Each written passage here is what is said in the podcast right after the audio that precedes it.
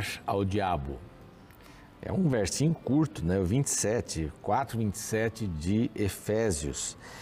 Nesses, nesses conselhozinhos que Paulo está dando aqui, exortações, nós já vimos que a mentira não vale a pena porque nós somos membros uns dos outros. Que a ira pertence a Deus, não é? Ela não pode incitar-nos a pecar. A gente tem que ficar inconformado com as situações da vida, né? Não quando a ira tem que ver conosco, queremos vingança. E aqui nem deis lugar ao diabo, quer dizer, não, não não fique irado, não minta e não deis lugar ao diabo. Por quê? Porque é ele que quem provoca todas estas coisas. Ele é a base. Bom, a base, se eu permitir. A tentação vem. Eu não posso permitir, ou não, não preciso me preocupar quando as andorinhas estão voando minha, em cima da minha cabeça, mas sim quando elas vão querer fazer ninho. Aí sim, não posso permitir isso. Elas não vão fazer ninho na minha cabeça. Então eu preciso tomar decisões sérias em relação às coisas espirituais. Porque o diabo está aí, disfarçado de anjo de luz. É, é uma pena que alguns imaginam que o diabo é feio, tem rabo, tem aquele, aquele pé de bode, sei lá do que, e tem chifre, é vermelho. Ele pode aparecer assim, né, como ele quiser, mas também como anjo de luz. Então, na realidade, ele é o pai da mentira, Tá? Que a Bíblia diz: não minta. Ele é aquele que provoca a ira e a, a desavença no coração dos seres humanos. É isso, mas aqui diz assim: não, irai mas não pequeis. E vem esse conselho aqui no meio desses vários conselhos: nem deis lugar ao diabo. O diabo não terá domínio sobre vós, diz a palavra. Guardei a tua palavra no meu coração para não pecar contra ti, diz o Salmo 119. Está aí, é o nosso desafio, nos apegarmos a Deus. Você não precisa ficar com medo do pecado, do, desculpe, com medo do diabo. Você tem que ficar com medo de não estar em Deus. Isso sim, de não estar em Deus. Então procure estar em Deus na videira verdadeira para produzir os frutos. Essa é a palavra de Deus e este aqui é o programa Reavivados por Sua Palavra, aqui da TV Novo Tempo e a nossa alegria é grande em ter você aqui todos os dias, não é um programa diário, né? se é todos os dias, é diário. Né? Mas a gente estuda um capítulo da Bíblia. A Bíblia tem 1189 capítulos. E este foi o primeiro primeira caixa postal, né? Se você não souber o que é caixa postal, procura no Google, lá você acha. Que a, o programa Voz da Profecia tinha 1189, Rio de Janeiro, justamente pelo número de capítulos da Bíblia. É uma curiosidade aí, né? Mas é, a importância de estudar a Bíblia, a gente estava falando. Importante você ter aqui o, o nosso canal no YouTube para poder buscar qualquer capítulo da Bíblia, Reavivados por Sua Palavra NT, o nosso canal. Estamos convidando você para se inscrever ali, já temos quase é, meio milhão de pessoas inscritas em nosso canal. Também estamos no Deezer, no Spotify, no NT Play e para você ter essa gama de possibilidades de, de, nos encontrarmos né, para o estudo da palavra de Deus. Você acorda, arruma a cama, estuda a Bíblia e sai para ser Jesus para as pessoas. Então tem que acordar um pouco mais cedo, né? Não precisa acordar de madrugada assim, mas você tem que acordar um pouco mais cedo para ler a palavra, sair já alimentado. Mas se não for possível, em algum momento do dia tenha lá seu horário. Agradecemos aos anjos da esperança, que são formidáveis, maravilhosos, tocados por Deus, para que através das suas doações a gente possa ter aqui é, na, na, na Rede Novo Tempo a possibilidade de pregar em português e espanhol para todo mundo com a melhor qualidade, de todas as maneiras possíveis. Temos aí as mídias sociais, cada dia uma coisa nova. Temos cursos bíblicos também, sempre um curso novo quer se tornar um anjo da esperança, manda uma mensagem aqui, eu quero ser um anjo da esperança, aqui para esse WhatsApp que aparece. E esta é uma das revistas que eu estava mencionando ali, revistas bíblicas, histórias bíblicas, é, estudos bíblicos de profecia, família e tal. E esta daqui é para crianças, A Volta ao Mundo em Sete Dias do Super Lupa. É uma revista nova, olha, é, é, cheia de ilustrações, é muito bacana. Fala da criação, depois fala dos elementos que foram criados e essa equipe, esse quarteto fabuloso aqui do Superlupa, é, fazendo uma viagem em vários lugares, passando por isso, reforçando a questão do criacionismo. Escreva para este outro WhatsApp aqui e peça a sua revista, tá bom? Nós vamos para um intervalo na TV, no YouTube a gente não tem esse intervalo, e voltamos já já com o capítulo 7 aqui uh, deste livro bacana, maravilhoso, Cântico dos Cânticos. Não sai daí, a gente já volta.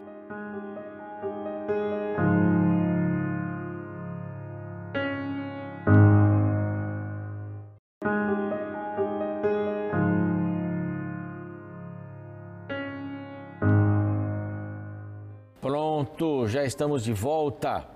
Esse é o programa Reavivados por Sua Palavra, aqui da TV Novo Tempo. E nós estamos estudando aqui, passando pelo livro do Cântico dos Cânticos. Né? Salomão escreveu outros cânticos, mas esse é o especial. Fala sobre amor, fala sobre ternura, fala sobre relacionamento conjugal, é, fala sobre o namoro, fala sobre a, o casamento, as núpcias, e depois vai falando sobre o relacionamento é, do casal. É interessante aqui que neste cântico a esposa fala, ela começa falando e ela vai terminar falando também. A última a falar aqui será a esposa. A primazia, a prioridade que Salomão dá aqui, e a Bíblia, claro, dá para a mulher. Não é? Uma sociedade machista, ela começa falando. Então a Bíblia ela quebra alguns. Ah, uns preconceitos, né? E ela vem para isso mesmo, né? Fala dos escravos, fala dos órfãos, fala das viúvas, do estrangeiro, ela fala demais nessas questões aqui. Então, para a gente ficar atento. Bom, nós vimos até agora aqui esse desenrolar do amor, como a gente acredita aqui, de Salomão e da Sulamita. Ela, diante de 70 rainhas, ela era a principal. Era a mulher amada. Deus ele aprovou a poligamia? Não, não aprovou, de jeito nenhum. É? Era, era, um, era comum na época. Então, ah, os, os filhos de Deus, o povo de Deus, achou por bem é, entrar nessa onda. Né? Se, se torna comum a pedofilia, como alguns países até já já abriram as portas, como um amor mais jovem, um amor consentido, sem problema. Parece que uma criança de 12 anos, uma menina, um rapaz de 12 anos, tem condições de decidir o seu futuro, não é? Tem decisão, tem, tem, tem capacidade de tomar algumas decisões que só o tempo vai fazê-lo tomar. Bom, a gente, a gente já tem muitos anos corridos né, de trabalho e de vida. É lógico que se compararmos uma criança de 12 anos comigo, no caso, eu tenho muito mais informações do que ela. Ela pode ter, saber mexer nesses aparelhos todos aqui, ela pode saber aqui navegar como ninguém. Mas a vida é, me ensinou mais tempo. A vida ensinou essa pessoa 12 anos só. Quer dizer, né? mesmo quando ela não tinha noção. Mas não dá para comparar isso, né? não dá para comparar esse tipo de, de diferença, né? Então, se porventura alguém começa a propagar esse tipo de, de, de situação, achando comum, há tantas coisas, né? Que hoje as pessoas acham comuns. Naquele tempo a poligamia não era aprovada por Deus, não era aprovada mas fica mais fácil para fazer. Se hoje, vamos dizer que por infelicidade, né, a pedofilia seja aprovada, aí, como há em alguns países, ah, fica mais fácil fazer. Não é? Se você, quando você é, proibiu, quando a, o governo americano proibiu a bebida alcoólica, é, ela se tornou clandestina, ficou pior, qualidade ruim, muitas mortes e tal, mas quando se diz assim, não, está liberado, fica mais fácil. Você encontra a cerveja em qualquer lugar, a vodka, você encontra em qualquer lugar. Então, assim, ah, por isso a poligamia era, era uma coisa fácil, porque todo mundo fazia, mas não era vontade de Deus. E isso trouxe sérios problemas para Salomão.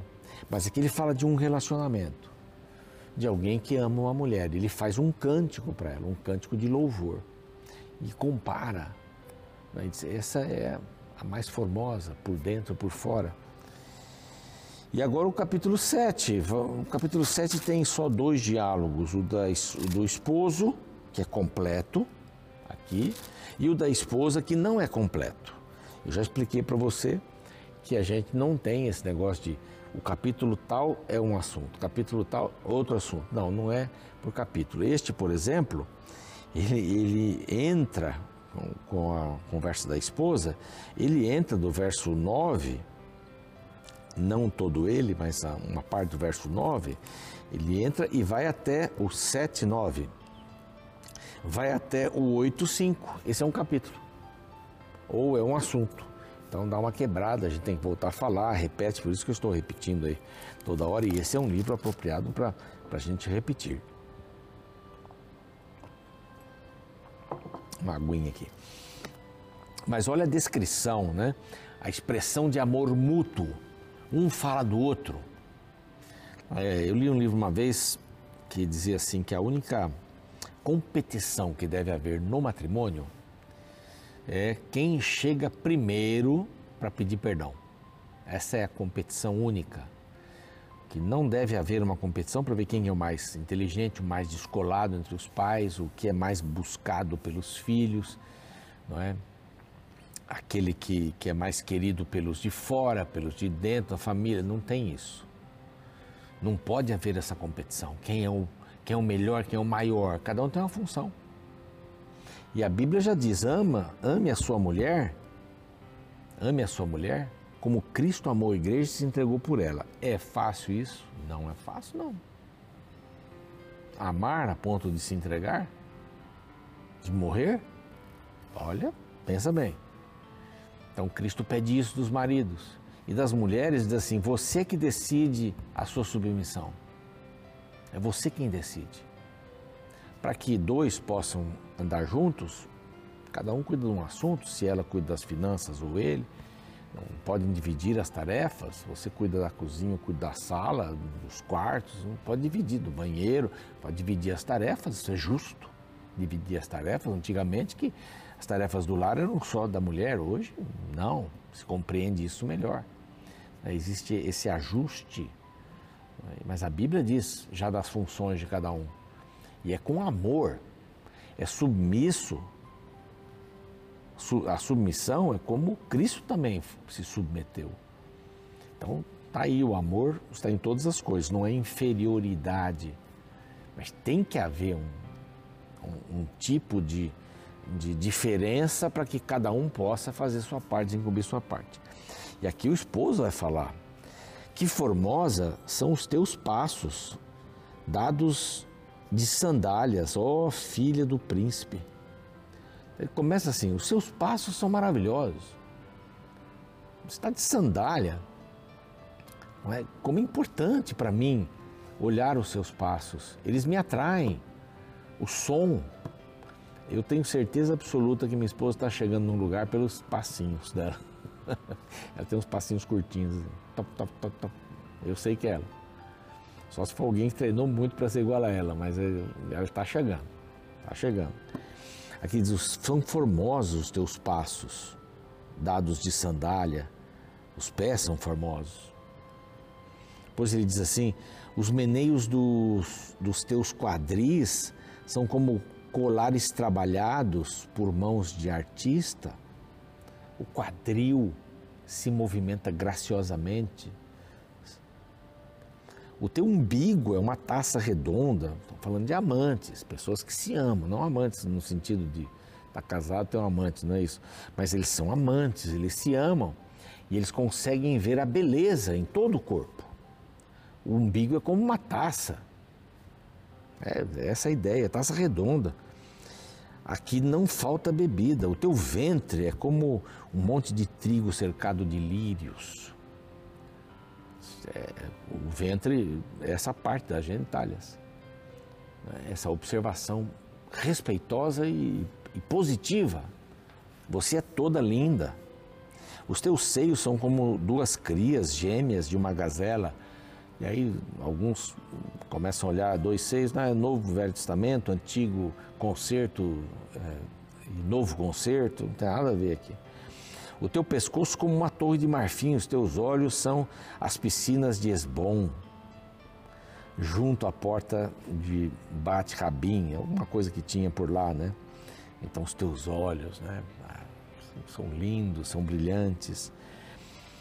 Aí continua, o teu nariz como a torre do Líbano, que olha para Damasco. A tua cabeça é como o Monte Carmelo. Quanta coisa aconteceu no Monte Carmelo. Né? A tua cabeleira como a púrpura. Um rei está preso nas tuas tranças. é bem interessante isso, né? Um rei está preso nas tuas tranças. Né? A beleza ali é atrançado de, sei lá, de algum fio brilhante. Eles são lindos. São lindos os teus cabelos, tua cabeleira. Quão formosa e quão aprazível és. O amor em delícias. Duas coisas, formosa e aprazível. Não só tem beleza, mas como é funcional. Não é, não é só beleza. Tem vida, é? tem decisões para serem tomadas, tem ação este teu porte é semelhante à palmeira e os teus seios os cachos, não é?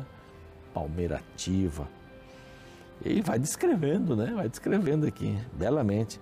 Dizia eu: Subirei à palmeira, pegarei os seus ramos, sejam os teus seios como os cachos da vide, e o aroma da tua respiração como de maçãs. Sabe, você tem um hálito bom, né? São todas essas coisas que a gente tem que prestar atenção, né? Dentro do casamento e, e e fora na vida também. Os teus beijos são como bom vinho. Diz que o vinho, é, o bom vinho, quando fica velho, azeda. E o bom vinho, quando fica. O, o, o ruim, o vinho ruim, quando fica velho, azeda. E o bom vinho, quando fica velho, tem um sabor extraordinário. Eu nunca bebi, aí está dizendo isso aqui. Vinho, aí ela pega esse negócio do vinho e continua. Vinho que se escoa suavemente para o meu amado. Se você está me chamando como vide, os meus seios são como vide, sabe? isso é para o meu amado, é exclusividade. Agora deixa eu fazer um parênteses aqui.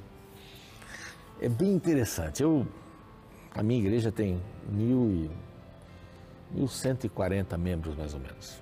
Aumentou agora aí. E às vezes não conheço pessoas todas, eu vou procurar quem, quem é. Às vezes está lá, o telefone não é mais.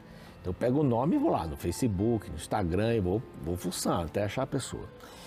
É triste quando a gente vê uma pessoa é, numa posição assim sensual para se apresentar para o mundo. Na, nesse, nessas plataformas aí. E às vezes está assim, a pessoa está lá com aquele bico de pato, alguma coisa assim, insinuante, e um verso embaixo, o Senhor é meu pastor, nada me faltará. Eu não vejo nenhuma coerência nisso daí, nenhuma coerência.